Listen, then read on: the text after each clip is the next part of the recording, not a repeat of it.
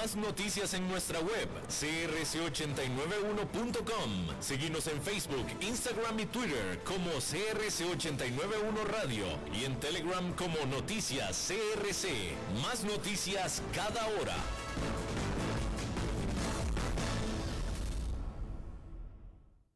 CRC 89.1 Radio y Cadena Radial Costarricense no se hacen responsables por las opiniones emitidas en este programa.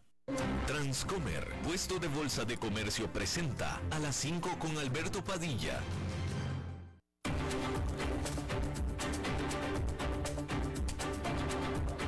Inicia a las 5 con Alberto Padilla un programa diseñado con el objetivo de llevarte diariamente un tema de actualidad, acompañado siempre de reconocidos editorialistas, de lunes a viernes a las 5 de la tarde por CRC 89.1 Radio, a las 5 con Alberto Padilla.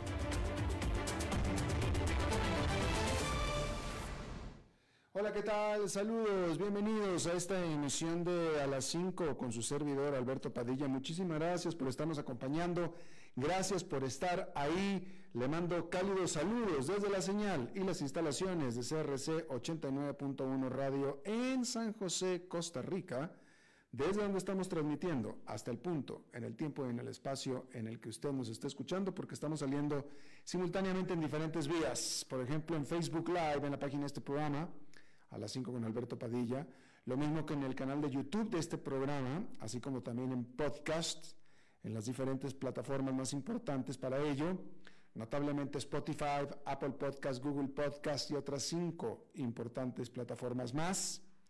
Aquí en Costa Rica este programa que sale en vivo en este momento a las 5 de la tarde se repite todas las noches a las 10 aquí en CRC 89.1 Radio.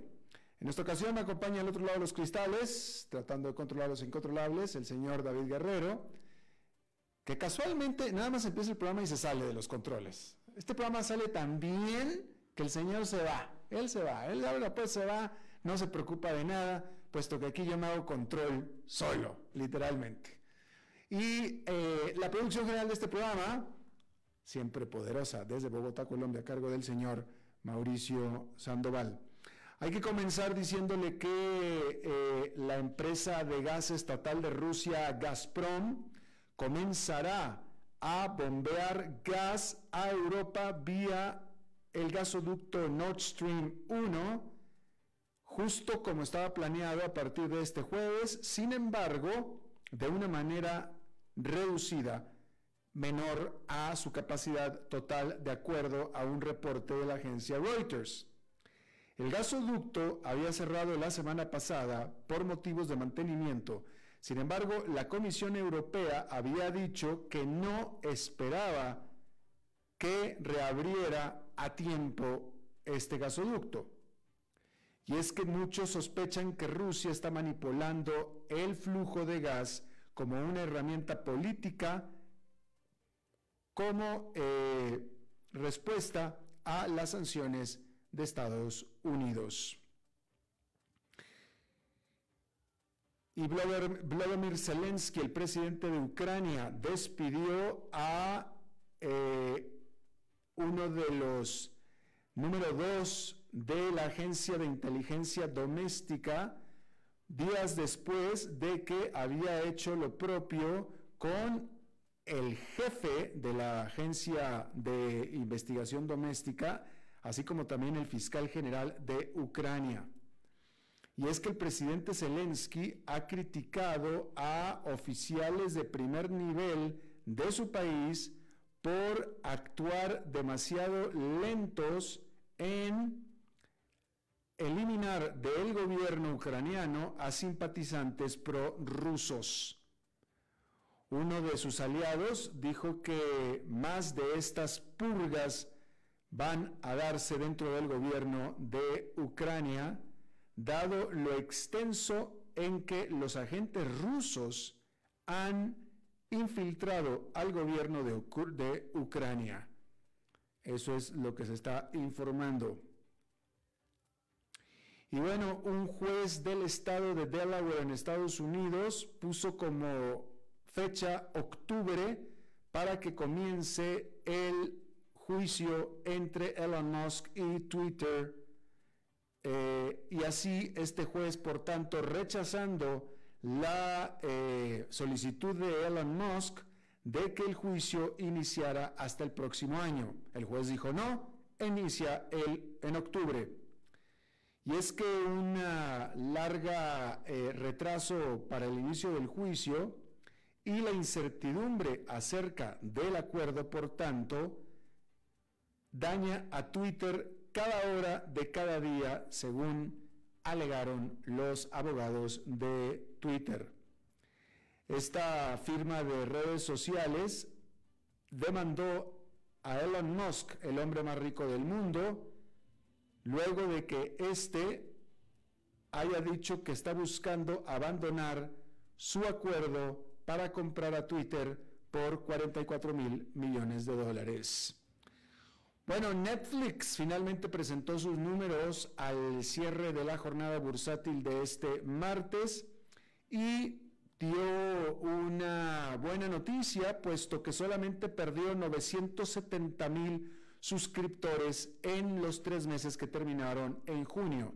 970 mil, por supuesto que son muchos, y aparte de que son muchos, es el segundo trimestre consecutivo con pérdida neta de suscriptores. Sin embargo, 970 mil son muchos menos que los 2 millones que había estimado Netflix que perdería durante el segundo trimestre.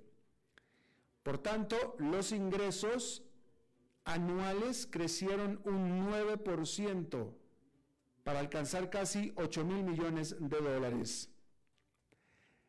Esta firma, el gran nombre de descargas de películas, dijo que probablemente se sumará o añadirá un millón de nuevos suscriptores durante el actual trimestre, que es el tercero. Y oficializó sus planes de ofrecer una suscripción más económica, pero con anuncios. Obviamente, por tanto, serán suscripciones subsidiadas por anuncios, vamos a decirlo de esa manera. Lo ofrecerá en un grupo de países a partir del próximo año, pero todavía no ha dado mayores detalles. El gobierno de China advirtió que tomará medidas forzosas o fuertes, tal vez la, traducción literal sea fuertes, pero puede, bueno, debería ser fuertes, pero si es literal es forzosas, si es que Nancy Pelosi, que es la vocera de la Cámara de Representantes de los Estados Unidos, visita Taiwán. El diario Financial Times reportó que Nancy Pelosi planea visitar la isla de Taiwán, la cual China reclama como propia, la considera una provincia renegada, el próximo mes. Nancy Pelosi sería la congresista de más alto nivel en visitar, la congresista más alto nivel estadounidense, en visitar Taiwán desde que Newt Gingrich, el republicano, Nancy Pelosi es demócrata, viajó a Taiwán cuando era también eh, vocero de la Casa de Representantes en 1997. El gobierno de Francia ofreció casi 10 mil millones de euros para nacionalizar a la empresa nuclear o de energía nuclear EDF que está pasando por graves problemas financieros. El gobierno de Francia ya es propietaria del 84% de la compañía, sin embargo, hará esta oferta que significa 12 euros por cada acción a los accionistas minoritarios para tomar el control total de EDF. Esta oferta tiene un premio de 53% sobre el precio de cierre de las acciones de, EDF, de EDF cuando se anunció el plan de nacionalización a principios de julio. Las acciones de la compañía subieron casi un 15% al conocerse esta oferta. Bien, Ok, en estos tiempos la gran pregunta, la gran pregunta sobre la economía de Estados Unidos es, ¿irá o no irá la economía de Estados Unidos a recesión y cuándo será esto? Pareciera que la respuesta es no este año, seguramente en algún momento del próximo año y una recesión ligera, pareciera. Y al respecto, los grandes bancos la semana pasada iniciaron la temporada de reportes financieros trimestrales, colocando a los ejecutivos bancarios, es decir, a los presidentes de los grandes bancos, frente a los inversionistas y frente a los medios de comunicación especializados, dando una plataforma inigualable para conocer qué es lo que piensan los grandes banqueros que se supone deben ser expertos respecto del tema que está en la mente de todos, la recesión económica. Entonces, esta es una compilación de lo que los presidentes banqueros han dicho respecto de la economía por venir. Comencemos con el director ejecutivo de JP Morgan, Jamie Dimon. Él dice, tensión geopolítica, alta inflación, disminución de la confianza del consumidor, la incertidumbre sobre cuán altas deben ser las tasas y el ajuste cuantitativo nunca antes visto y sus efectos en la liquidez global, combinado con la guerra en Ucrania y su efecto nocivo en la energía y los alimentos globales, es muy probable que los precios tengan consecuencias negativas en la economía mundial en el futuro. El director ejecutivo de Morgan Stanley, James Gorman, dijo o dice, es posible que nos dirijamos a algún tipo de recesión y yo, como muchos otros, he tratado de obstaculizarlo, pero francamente estamos adivinando en esta etapa. Pero creo que es poco probable que sea una recesión profunda y dramática, al menos en los Estados Unidos. Creo que Asia está un poco atrasada, depende de cómo se despliegue el COVID y está resurgiendo un poco en algunos países. Y luego Europa obviamente está luchando más duro en este momento debido a la guerra en Ucrania, debido a la presión sobre el gas y los precios del gas, etc. El CEO y fundador de First Republic Bank, Jim Herbert, dice, la Fed tiene que ponerse al día. Están atrasados y lo están haciendo. Es probable que lo hagan bastante rápido. Así que creo que es probable que vea que la recesión de algún tipo probablemente se avecina y estabilizará, estabilizará muchos de los excesos. No creo que nos esté amenazando demasiado. Creo que estamos quizás en la segunda o tercera entrada de lo que se requerirá para controlar la inflación. Esa sería mi opinión personal. El presidente y CEO electo del Bank of New York Mellon, o mejor dicho, BNY Mellon, Robin Vince, dice, todos ustedes han visto esos gráficos. El SP500 tuvo su peor desempeño en la primera mitad en más de 50 años. El Tesoro a 10 años tuvo el peor comienzo de año desde el comienzo del índice a principios de la década de 1970. Y con 150 puntos básicos en aumentos de tasas, este es un ciclo de ajuste más rápido en seis meses desde que Volcker fue a fines de la década de los 70. Debajo de estos titulares, lo que estamos viendo en nuestras plataformas es que los inversionistas claramente están reequilibrando y eliminando riesgos. Estamos viendo una reasignación de activos de crecimiento a valor, saldos de efectivo más altos de lo esperado y una liquidez de mercado relativamente baja, lo que dificulta que los inversionistas muevan el riesgo. El director ejecutivo de Wells Fargo, Charles Scharf, dice, Realmente estamos viendo una serie de escenarios sobre los que debemos pensar e incluir en nuestros modelos. Y durante varios trimestres seguidos ya hemos tenido un peso significativo en el escenario a la baja. Y algunos de esos escenarios son bastante graves, ¿verdad? Entonces, tenemos ponderaciones en lo que algunos podrían llamar recesión salvaje, recesiones más severas, por lo que podría crear muchas etiquetas para ellas. Pero hay una serie de escenarios que tienen diferentes grados de desventaja. Y por último, la directora ejecutiva de Citigroup, Jane Fraser. Ella es mucho más optimista que todos los demás porque dice, Si bien el sentimiento ha cambiado, pocos de los datos que veo me dicen que Estados Unidos está al borde de una recesión. El gasto del consumidor se mantiene muy por encima de los niveles anteriores al COVID-19 y los ahorros de los hogares proporcionan un colchón para el estrés futuro. Y como le diría cualquier empleador, el mercado laboral sigue siendo muy ajustado. Bueno, ahí lo tiene usted. Diferentes perspectivas sobre la economía por parte del mismo tipo de ejecutivo. Y bueno, durante gran parte de la última década, las empresas de tecnología han colmado a los empleados corporativos con lujosos paquetes de compensación y beneficios de lujo mientras contrataban a un ritmo acelerado. Bueno, pues ahora están retrocediendo, optando por la cautela mientras se preparan para una posible recesión. Bloomberg informó el lunes que Apple, la empresa estadounidense más valiosa, tiene la intención de frenar el crecimiento de las contrataciones y los gastos de algunas de sus divisiones durante el próximo o lo que resta del año. Otras firmas tecnológicas, incluida la matriz de Google, Alphabet, Uber, Lyft, Snap y Twitter, también han anunciado planes de reducir o pausar la contratación.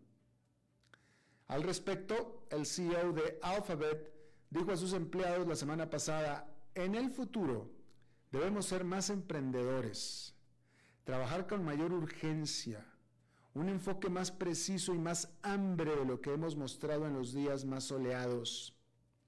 En algunos casos eso significa consolidar donde las inversiones se supone, se superponen y agilizar los procesos. ¿Qué quiere decir esto que dijo el presidente de Alphabet? Es, vamos a trabajar todos más. Y probablemente, y esto yo lo estoy diciendo de manera personal, probablemente sea un preámbulo o una antesala de lo que ya había dicho Mark Zuckerberg en Meta, que es, todos vamos a apretarnos las tuercas y el que no las apriete bien se va a tener que ir pero se va a tener que ir porque él mismo va a tener que decir ya me voy porque no aguanto con la presión. Y me parece que básicamente es lo mismo que está diciendo el presidente de Alphabet, básicamente. Bueno, las acciones de Apple cayeron más del 2% el lunes y han bajado más del 17% en lo que va del año. Y eso es un poco mejor que el SP500 que cayó casi un 20% durante el mismo periodo. La noticia pone a Wall Street en alerta antes de que las grandes tecnológicas reporten ganancias trimestrales la próxima semana. Apple debe informar los resultados el 28 de julio. Y la gran pregunta es, ¿las empresas de tecnología están tratando de adelantarse a una posible caída en la actividad económica o ya están viendo signos de un retroceso en sus negocios? Apple advirtió en abril que sus ingresos se verían afectados en 4 mil millones de dólares a 8 mil millones de dólares debido a las continuas interrupciones en la cadena de suministro. También se espera que la fortaleza del dólar sea un obstáculo importante para la empresa. Bien, esto es las tecnológicas. En particular tienen problemas eh, eh, eh, para ellas mismas los problemas de las grandes tecnológicas no son los problemas que tienen todas las empresas, pero de todos modos, los mercados bursátiles están eh, cayendo en general. Y en ese sentido, el estado de ánimo de Wall Street es muy negativo.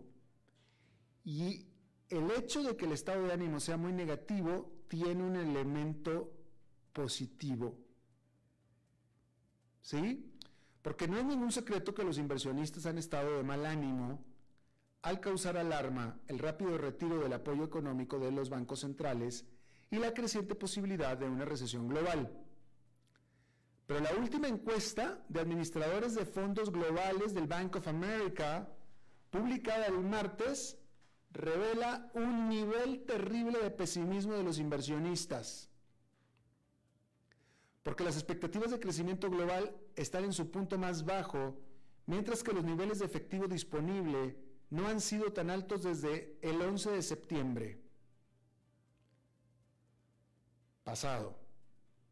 la asignación de dinero a acciones o al mercado accionario no ha sido tan escasa desde la crisis financiera del 2008.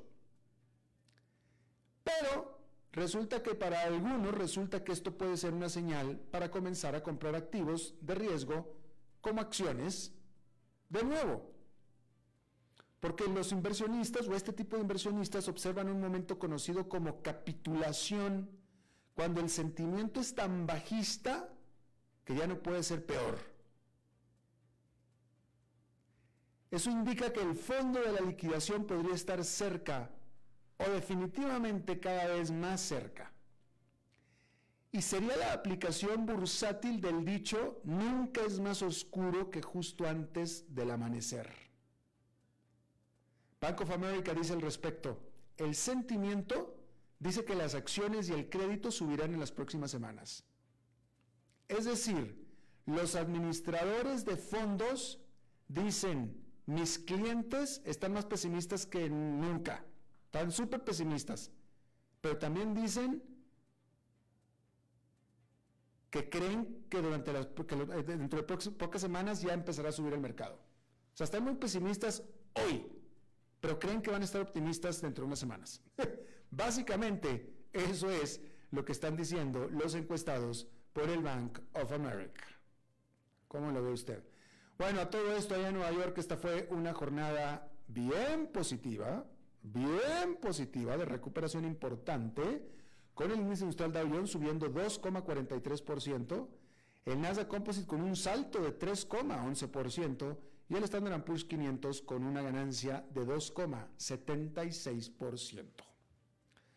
Bueno, eso fue allá en Nueva York. Y hasta aquí las buenas noticias.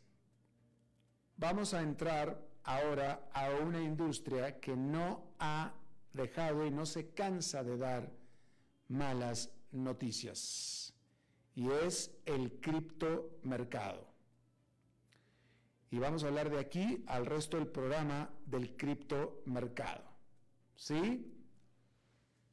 Primero, correos electrónicos filtrados de la plataforma de compraventa de criptomonedas más importante de los Estados Unidos y cotizada en bolsa, Coinbase, muestran que la criptoempresa está cerrando temporalmente las operaciones en Estados Unidos de su programa de mercadeo de afiliados, en lo que es la más reciente golpe a la problemática industria de las criptomonedas y calificado como una gran bandera roja por un influyente inversionista. Lamentamos informarle que Coinbase cerrará temporalmente su programa de afiliados en los Estados Unidos a partir del martes 19 de julio, se leen los correos electrónicos filtrados al medio Insider. Esta no ha sido una decisión fácil ni se tomó a la ligera, pero debido a las condiciones del criptomercado y las perspectivas para el resto del 2022, Coinbase no puede continuar apoyando un tráfico incentivado en su plataforma. En pocas palabras, no están recibiendo más clientes nuevos, Coinbase, o al menos están dejando de buscar más clientes nuevos.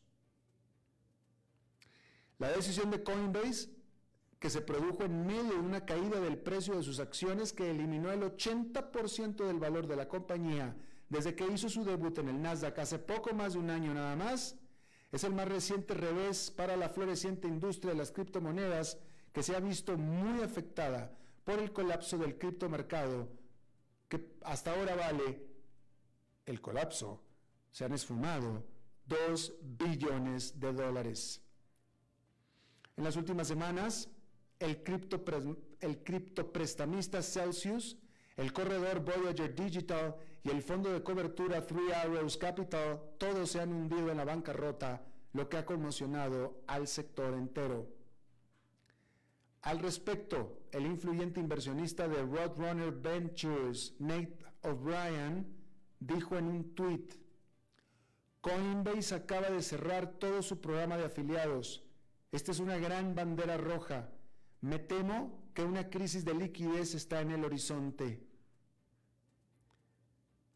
En un comentario a Insider, Coinbase intentó tranquilizar al mercado asegurando que la pausa temporal del programa no es de ninguna manera indicativa de un problema de liquidez. Eso dijo Coinbase. Pero, ¿por qué otra razón una empresa financiera decide no aceptar clientes nuevos?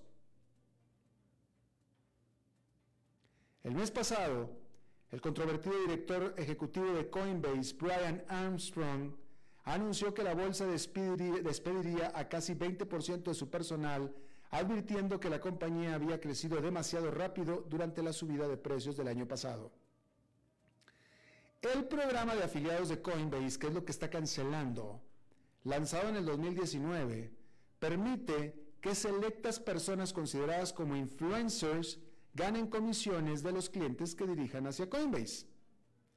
Sin embargo, Insider informó anteriormente que el programa de afiliados había reducido sus comisiones en los últimos meses a medida que la caída de los precios de Bitcoin y criptografía en general se aceleró y algunos influencers dijeron que las caídas ya los habían obligado a renunciar al programa. Recordar que apenas en febrero pasado, Coinbase causó sorpresa y expectación siendo la primera empresa cripto en anunciarse en el Super Bowl del fútbol americano, que es el mayor evento televisivo de los Estados Unidos y se supone que es el minuto de televisión más caro de todo el mundo. Y bien, por otra parte, los más recientes datos de la firma de análisis de blockchain CryptoQuant muestran que los mineros están saliendo rápidamente de sus posiciones de Bitcoin. En las últimas 24 horas de la semana pasada se transfirieron 14 mil bitcoins con un valor de más de 300 millones de dólares a su precio actual de billeteras pertenecientes a mineros. Y en las últimas semanas los mineros han descargado la mayor cantidad de Bitcoin desde enero del 2021. El fenómeno se denomina como capitulación de mineros y por lo general indica que los mineros se están preparando para vender sus monedas extraídas previamente para cubrir los actuales costos por minería. Bitcoin cotiza actualmente en torno de los 21.600 dólares, que es un 3% más en las últimas 24 horas. Déjeme, le actualizo esa cifra porque resulta que el Bitcoin tranquilito no es, ¿eh? Tranquilito no es. Vamos a ver, actualmente está efectivamente en 23.300 dólares el Bitcoin. Aún así, el mercado de criptografía en general ha estado en caída durante meses, con Bitcoin casi un 70% por debajo de su máximo histórico de alrededor de 69 mil dólares en noviembre del 2021. Mientras tanto, la inflación está en alza y los costos de la energía están alcanzando niveles récord a medida que continúa la invasión de Rusia a Ucrania. Los precios más bajos de Bitcoin y los costos de energía más altos están comprimiendo los márgenes de ganancia para los mineros, lo cual es parte de la razón por la cual algunos venden Bitcoin a los precios actuales para tratar de contener la exposición a la continua volatilidad en el sector y mitigar el riesgo adicional para sus resultados. Core Scientific, que es una de las mayores empresas de criptominería que cotizan en bolsa de los Estados Unidos, en junio vendió casi todos sus bitcoins.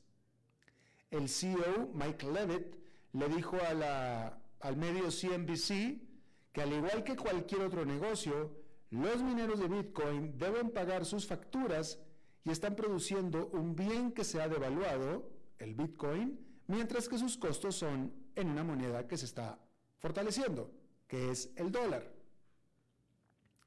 Aseguró que todavía es rentable extraer Bitcoins con márgenes de alrededor del 50% en toda la industria. Pero eso está por debajo de los márgenes del 80% en su punto máximo. Eso dice él. Sin embargo, muchos mineros han liquidado y cesado operaciones por completo y ya van básicamente meses que la industria del Bitcoin, la industria de las criptomonedas, no da más que malas noticias, más que decepciones. Vamos a seguir hablando de esto con nuestra entrevista de hoy. A las 5 con Alberto Padilla, por CRC 89.1 Radio. Desde los verdes bosques de nuestra montaña nos llega agua Cerros de la Riva, agua fresca de manantial que te permitirá vivir en equilibrio, proteger tu salud y la de tu familia, libre de sustancias químicas, envasada sin alterar su naturaleza a 2.000 metros de altura. Agua Cerros de la Riva, naturalmente neutral. Búscanos como cerrosdelarriba.gmail.com Llámanos al 8374-3229. Cerros de la Riva, Live Spring Water. Ok, gracias a todos por haber venido a la fiesta de despedida de don Alberto, quien cumple 30 años de trabajar para nuestra empresa. Y bueno, le llegó el día del retiro. Don Alberto, ¿por qué no viene acá y nos da unas palabras? Muchas gracias a todos. Solo puedo decirles que si alguien sabe de algún trabajito, que por favor me dicen. Es en serio. No me preparé para este momento y tengo que ver cómo consigo otro trabajo. No cometan el mismo error que yo. Transcomer, puesto de bolsa de comercio. Construyamos juntos su futuro. Somos expertos en eso.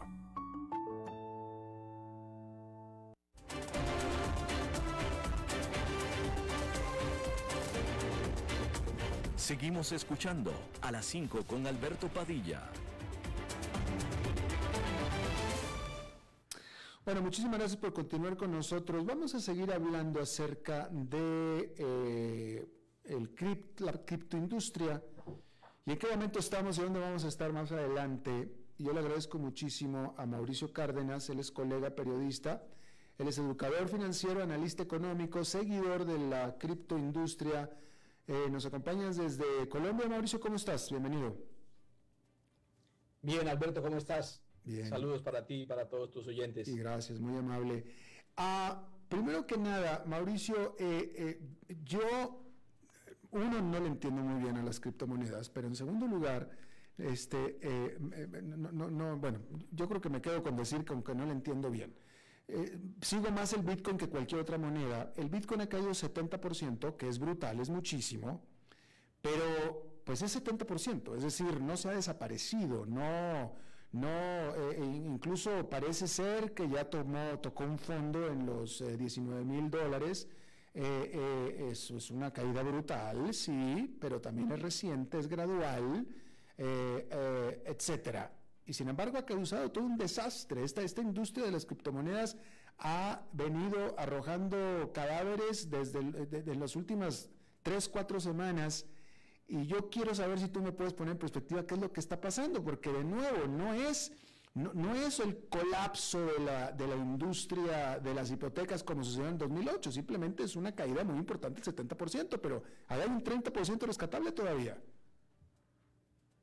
Sí, tú tienes toda la razón, pero tú lo has dicho y, estaba visualizando e, eso que dijiste, ha dejado muertos por todos lados. Y creo que esa es la mejor expresión. Eh, hay cuerpos, hay cadáveres, inversionistas por todos lados cuando hablamos de criptomonedas. Y yo comparto lo que tú dices, porque mm, yo, al igual que tú, tengo un programa de radio, soy educador financiero. Eh, para los latinos que realmente quieren ganar un dinero y les dicen, no, lo mejor es las criptomonedas y han metido grandes cantidades de dinero y resulta que ahora le salen con el, con el cuento de que no, perdió un 70% o muchas de las compañías están desapareciendo porque, oh, nos estamos dando cuenta que no tenían solvencia económica para respaldar toda esa inversión y, y si a los inversionistas les daba por retirar su dinero. Entonces estamos en un serio problema. Aquí hay dos cosas. Yo particularmente creo que las criptomonedas son las monedas del futuro y van a terminar triunfando, pero que todavía, como dicen en Twitter y en redes sociales, todavía no estamos listos para esa conversación. Y justo les ha llegado esta crisis económica en la que estamos atravesando, con pandemia, con inflación, con recesión, con guerra, entonces es muy difícil. Por eso estamos viendo la cantidad de muertos, hablemoslo eh, figurativamente, de inversionistas en las criptomonedas, como tú lo expresas, Alberto. Bueno, inversionistas y también empresas, ¿verdad? Ah, claro. Eh, tú no eres el único que, cree que las criptomonedas, creo que usaste el término de que van a ser, van a, van a vencer o van a ganar, pero yo te pregunto, ¿cómo, cómo ves eh, a las criptomonedas después de esto que está pasando? Y me, eh, específicamente me refiero, ¿las ves como la forma en las que son, que son criptomonedas independientes, con cierta regulación, o ves monedas digitales que pudieran considerarse criptos respaldadas por bancos centrales, por economías?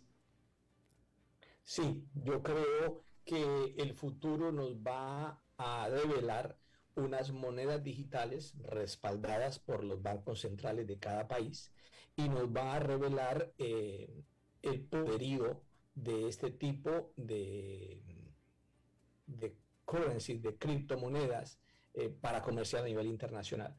Pero repito, como todo en la vida, nada es fácil. Están atravesando, yo creo, la prueba más difícil cuando me parece que no estaban todavía lo suficientemente preparadas las criptomonedas para aguantar una crisis como la que estamos viviendo y la que se avecina. Entonces, eh, si logran salir de esta, si logran eh, navegar, surfear esta ola grande y poderosa en la que estamos atravesando, yo creo que van a tener un buen futuro. Igual, yo creo que, repito, en unos años, no sé si nos toque a esta generación o a nuestros hijos o nietos, todo va a terminar siendo digital. Pero ha sido muy difícil para la gente y yo hablo porque la, mayoría, bueno, el 100% de las personas que yo asesoro en los Estados Unidos, eh, económicamente es el latino trabajador. Yo no asesoro millonarios, ni gente pudiente, ni mucho dinero. Yo asesoro personas del común y corriente, latino que, que viene a Estados Unidos a trabajar. Y ese latino ha invertido 5 mil, 10 mil, 20 mil, 30 mil, 40 mil, 50 mil dólares porque sus hijos le dijeron, no, papá, mamá, es que en las monedas digitales ahí es donde está el dinero, mira lo que están ganando mis amigos. Y ahorita entonces le salen con que siempre no. Entonces es, es muy difícil explicarle a la gente y por eso yo menciono en mi programa, digo, ¿usted a quién se le queja? ¿Qué garantías tiene ese tipo de inversión? ¿Qué tradición tienen esas compañías? ¿Qué récord tienen esas compañías? No, desaparecen así como llegaron, no, no tenemos el dinero, cerramos, gracias, mil disculpas, pero ese dinero se perdió.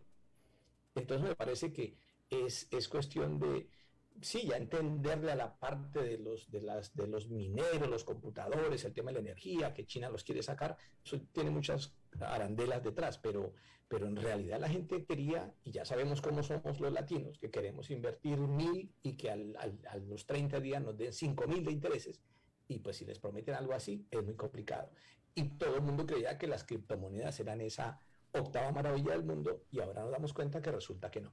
Entonces... Ah, es un tema bastante difícil, Alberto. Bueno, pues lo fueron, lo fueron hasta que no, ¿no? Este, eh, eh, eh, yo en lo particular creo que, ah, bueno, déjame te pregunto, Mauricio, ¿a qué te refieres tú cuando dices y, o pronosticas que las criptomonedas van a salir triunfantes? ¿Te refieres como método, como instrumento de inversión, de especulación, o como método de pago o de intercambio?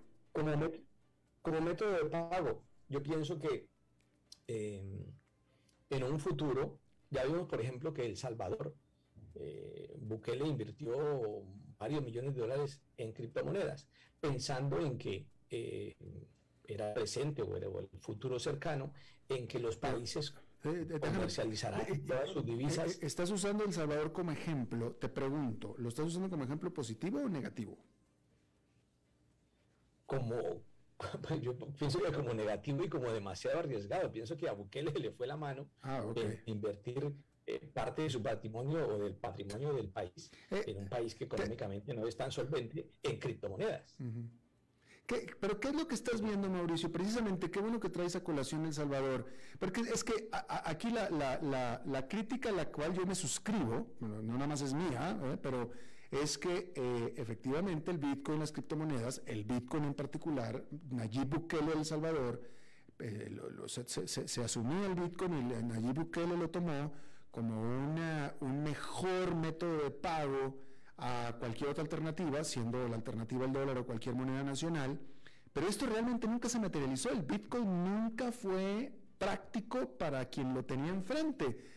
Fue una cosa muy de nicho, muy de, fanáticos, de, de, gustosos del tema, pero la prueba de El Salvador demostró que cuando la gente, la masa lo tiene enfrente, no la usa. Entonces, yo te pregunto, ¿qué es lo que tú le ves al Bitcoin o a las criptomonedas que te hace pensar que en los próximos cinco años va a poder hacer, o los diez, va a poder hacer lo que no logró hacer en los pasados diez años?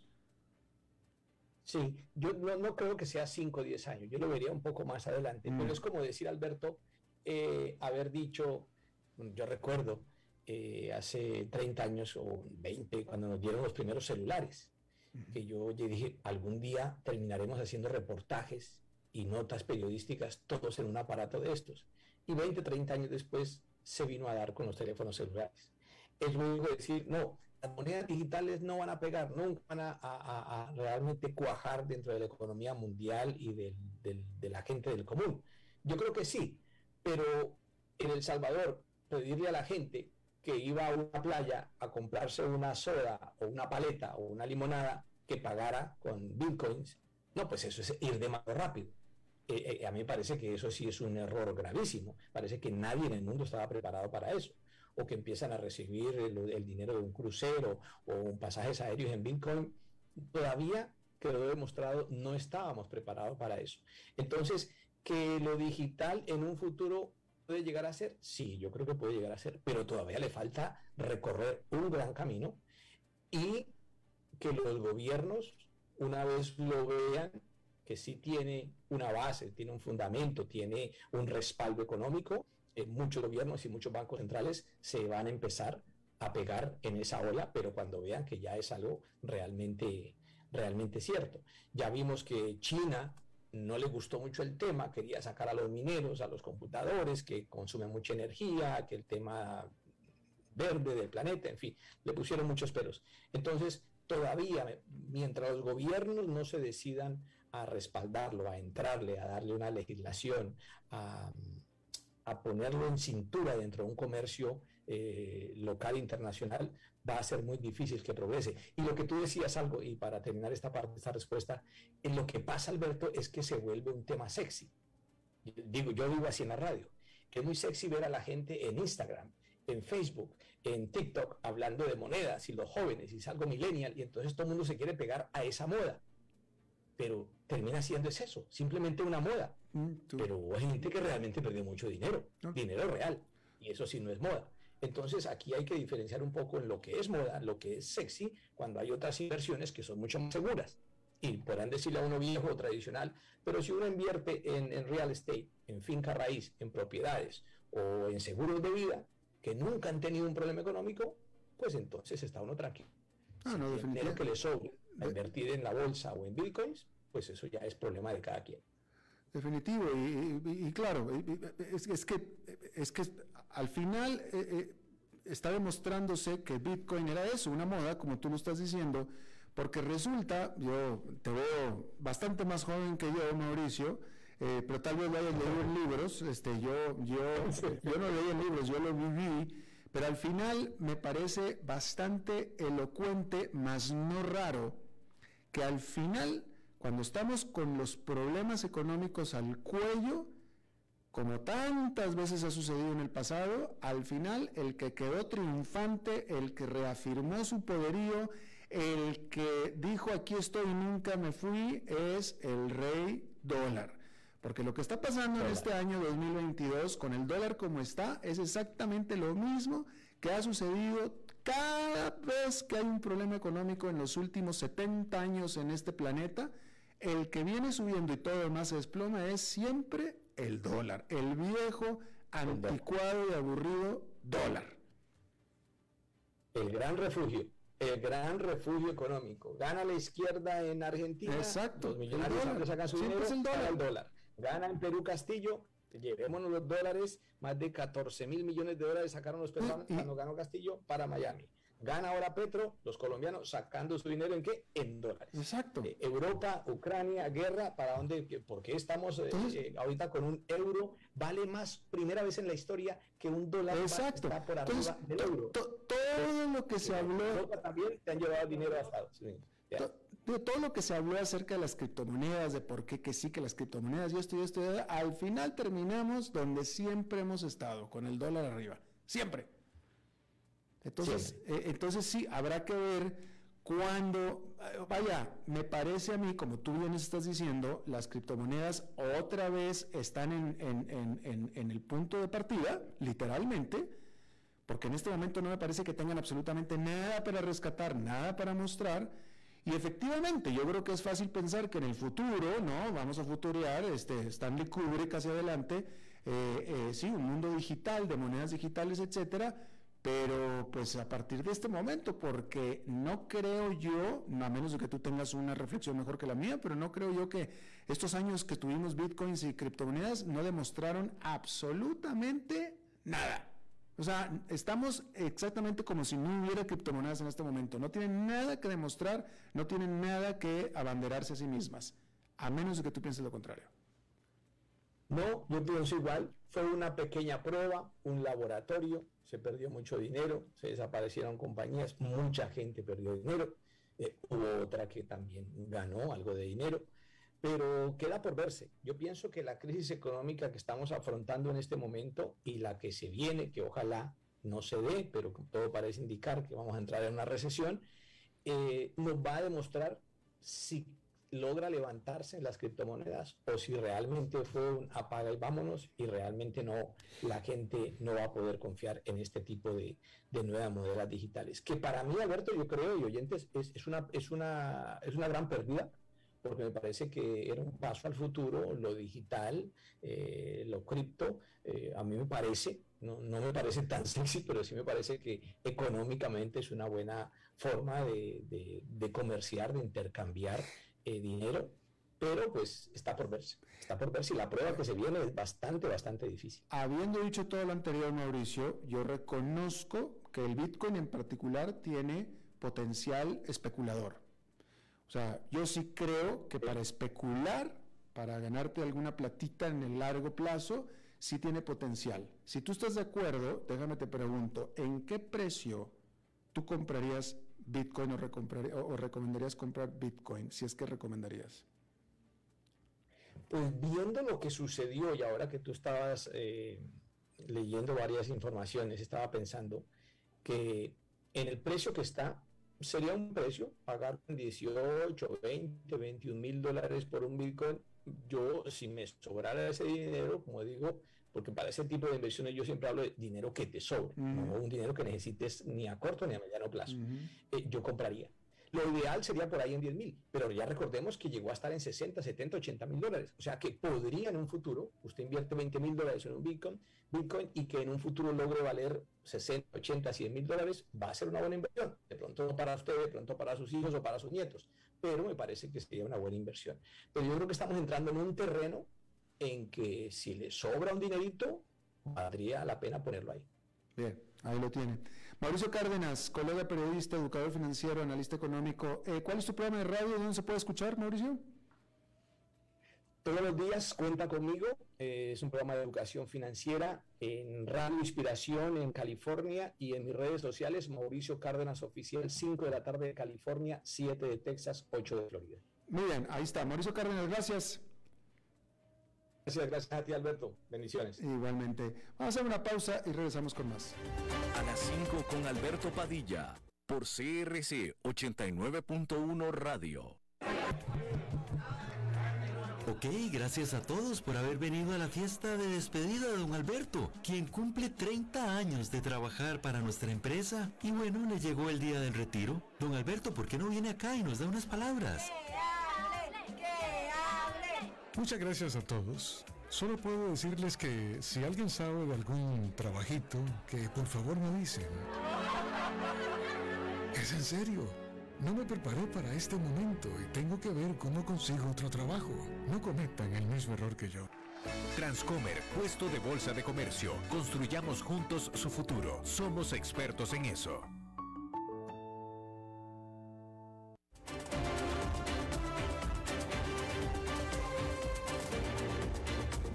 Seguimos escuchando a las 5 con Alberto Padilla.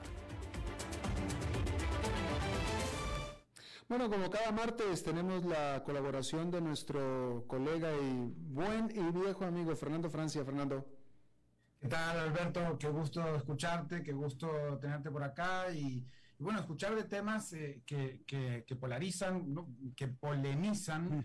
El Bitcoin es un tema que da para, para un montón, hoy lo, lo explayaste bastante y eh, te sugería, te sugería, eh, Mauricio, comprar. ¿Comprarías si te sobran esos 20 mil? Bueno, puedes, puedes comprar menos también, ¿verdad? Vos no, ¿verdad? Eh, tengo que decir que si, si yo, eh, es cuestión del precio, o sea, yo sí creo que el Bitcoin tiene potencial. A ver, yo creo que el Bitcoin tiene potencial para especular, es decir, para ganar dinero, para arriesgar. Eh, no, no lo veo como método de pago, etcétera, como no demostró, demostró no serlo. Vamos a ver después, puede ser, pero no por lo pronto. Pero como para especular, sí. Y si llega a tocar 15 mil y llego en ese momento a tener cualquier cosita de sobra, sí, sí los metería, sí los metería en 15 mil para ver qué pasa de aquí a 5, 6, 7, 8 años. Sí. Exactamente, exactamente. Bueno, son temas que uno no sabe para dónde van, ¿no? Y eso, eso pasa mucho en la, en la comunicación, Alberto. Dicen algunos teóricos y estrategas de comunicación que mientras estás en campaña política, tenés que polarizar para hacer ver tu oferta política única, tu propuesta de valor único en la, en la contienda. Y por otro lado, cuando ya estás en gobierno, tenés que buscar el consenso para que tus políticas sean aceptadas, si no por la totalidad de las personas, obviamente, pues por la gran mayoría, para que esas políticas sean viables y aplicadas sin sobresaltos. Bien, pero tiene que ser siempre así. Si algo sabemos en las ciencias sociales es que no hay recetas y no hay caminos únicos para llegar a los fines. En ese sentido, desde esa lógica, leer lo que está sucediendo en Costa Rica en este momento con la comunicación política podría ser bien interesante. En la campaña política habían, en la campaña electoral habían 25 candidatos. Y parte de la diferenciación, además de conectar con el electorado, tener buenas propuestas, conocer las temáticas más importantes, escuchar a la ciudadanía, era polarizar para ser notorio, ¿no? Como empujar a los demás al, costado y surgir. La polarización no le sirve a todos los tipos de candidatos. A Rodrigo Chávez le funcionó en parte. Una de las funciones de las ideologías es la identificación de un ellos y un nosotros, ¿no? En el discurso político, entendiendo el discurso como el conjunto de piezas de comunicación que se producen en determinado proceso. La profundización del ellos y nosotros, que es finalmente la polarización, tiene una funcionalidad generar o identificar un enemigo que pueda ser enemigo común de un grupo importante de la población que te haga más popular y así ganar las elecciones. En principio, no le funcionó muy bien a Rodrigo Chávez. Apenas tuvo un 17% de los votos en la primera ronda, pero lo fue construyendo en ese tiempo y logró pasar a la segunda instancia. Y en esa segunda ronda, ahí sí, pudo elevar el tono de la polarización y llegar al zapote. El ellos y nosotros era de alguna manera, quizás falsa, pero bien construida, la clase política, los ricos que dominan el país, los grupos de poder, la prensa, las feministas, todo quien lo criticara era el ellos. Y el nosotros estaba conformado por quienes se identificaran con el personaje, quienes eran los olvidados por los políticos de turno o los marginalizados de las oportunidades que tiene la clase económica más favorecida, es decir, los más. Eran los nosotros. Aunque Rodrigo no fuera parte de ellos, pero construyó ese nosotros. En caso, hay que tener muchos cuidados. Uno de ellos es mantener los límites éticos de la comunicación política, que están relacionados con la veracidad, la no discriminación, la honestidad, el servicio a la ciudadanía, entre otros. Pero, al menos en comunicación, ahora el gobierno va perfilando un estilo, una impronta, al menos una estrategia. Lo estamos viendo. ¿Cuál es la estrategia? Yo no lo sé porque no estoy ahí, no lo podemos saber así a simple vista, pero podemos intuirla. Seguir polarizando y seguir polarizando porque eso le permite continuar la labor exitosa, por cierto, pareciera, de la campaña. y seguir definiendo el ellos contra el nosotros. Lo más probable es que muchos no seamos su público meta realmente y no lo estemos entendiendo o los mensajes no trabajen en nosotros como si en otros sectores, que así fue definido por el equipo de comunicación, me imagino. Cualquier campaña empresarial, política, etcétera, establece que es lo que se conoce como un buyer persona. Y en este caso es posible que sus mensajes, los del gobierno, la forma en que los llevan a cabo e incluso la segmentación en la que comunican en redes sociales, por ejemplo, esté relacionado con un público objetivo que les ayudará a conseguir adeptos y a sumar apoyos, como si todavía estuvieran en campaña. ¿Está bien o está mal eso? Yo no podría juzgarlo. ¿Funcionará o no funcionará? Tampoco lo puedo juzgar. ¿Y qué pasa con los consensos? Porque eran importantes para la política. Bueno, es muy probable que hayan asumido lo que ya también se utiliza mucho en comunicación política, que es la llamada campaña permanente, que al día siguiente de ganar una elección ya comienzan a ganar la siguiente. Por lo pronto me parece a mí, eh, bueno, primero que nada, efectivamente tiene razón al decir que todavía no podemos juzgar porque nada más lleva dos meses. O sea, son dos meses, me parece que todavía está en luna de miel, todavía está aprovechando el momento con M mayúscula, está aprovechando el capital político de la legitimidad, de la, de la solidez con la que ganó, pero apenas van en dos meses. Vamos a ver, este, eh, eh, todavía no le tocan pruebas buenas de las que les toca a un presidente de un país democrático sobre todo. Y ahí es donde realmente vamos a poder medirlo, no sé qué pienses. Sí, sí, aunque lo que pasa es que no ganó con gran solidez, y ahí está el punto, que quizás por eso hayan decidido mantener la polarización para seguir construyendo ese nosotros y que entonces puedan seguir sumando eh, eh, adeptos y consensos finalmente, o por lo menos simpatías, porque realmente ese 17% votó en primera ronda por Rodrigo y la segunda ronda fue una especie de mezcla entre voto en contra, eh, ahora sí, quiero que alguien ponga orden, en fin, hay muchos factores de la segunda ronda que son distintos a el, adepto mismo, ¿no? Entonces, creo que han decidido continuar en campaña para seguir sumando en el estanque donde pueden sumar, es decir, en el grupo de personas que realmente podrían eh, sumar y decir, bueno, si golpeo la mesa y digo que el puente va porque va en ocho días, bueno, la gente va, me va a aplaudir. Y entonces hago ese tipo eh, de, comunicaciones efectistas, digamos, ¿no? Ahora, ¿está bien o está mal? Yo no, no, soy quien para juzgarlo, pero sobre todo lo que vos decís, en dos meses no se puede eh, elevar una, una conclusión. ¿Es ético o no es ético? Bueno, mientras no estén faltando la verdad, mientras no estén manipulando, porque una cosa es persuadir, es decir, intentar que vos opines como yo, y otra cosa es manipularte para que vos opines como yo, mintiendo. Eh, bueno, mientras no estén haciendo algunos de esos elementos ya más complicados de la comunicación, bueno, pues sería ético, ¿verdad? Entonces, hay que ver hacia dónde va, ¿no? Yo no soy de los que, de los que aplauden, pero tampoco de los que dicen eh, está todo mal y es pésimo lo que hacen, porque evidentemente, eh, por lo menos por el feeling social que se siente, hay, hay un, un levantamiento de simpatías que pareciera se está dando. No creo que al punto de un 91% de, de aceptación, como corrió una encuesta por allí, pero eh, posiblemente estén creciendo en, en aceptación popular. Claro. Fernando Francia, muchísimas gracias y hasta el próximo martes. Muchas gracias a vos, Alberto. Vamos a tratar de continuar esto la próxima semana. Un abrazo. Claro que sí. Un abrazo para ti también. Vamos, eh, no, vamos a hacer una pausa. No, porque eso es todo lo que tenemos por esta emisión. Muchísimas gracias por habernos acompañado. Espero que termine su día en buena nota, en buena tono y nosotros nos reencontramos en 23 a 23 horas. Que la pase muy bien.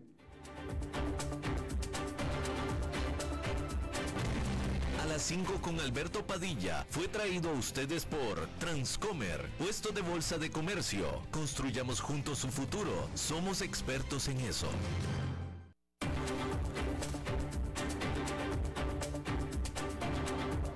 Concluye a las 5 con Alberto Padilla un programa diseñado con el objetivo de llevarte diariamente un tema de actualidad, acompañado siempre de reconocidos editorialistas, de lunes a viernes a las 5 de la tarde por CRC 89.1 Radio, a las 5 con Alberto Padilla.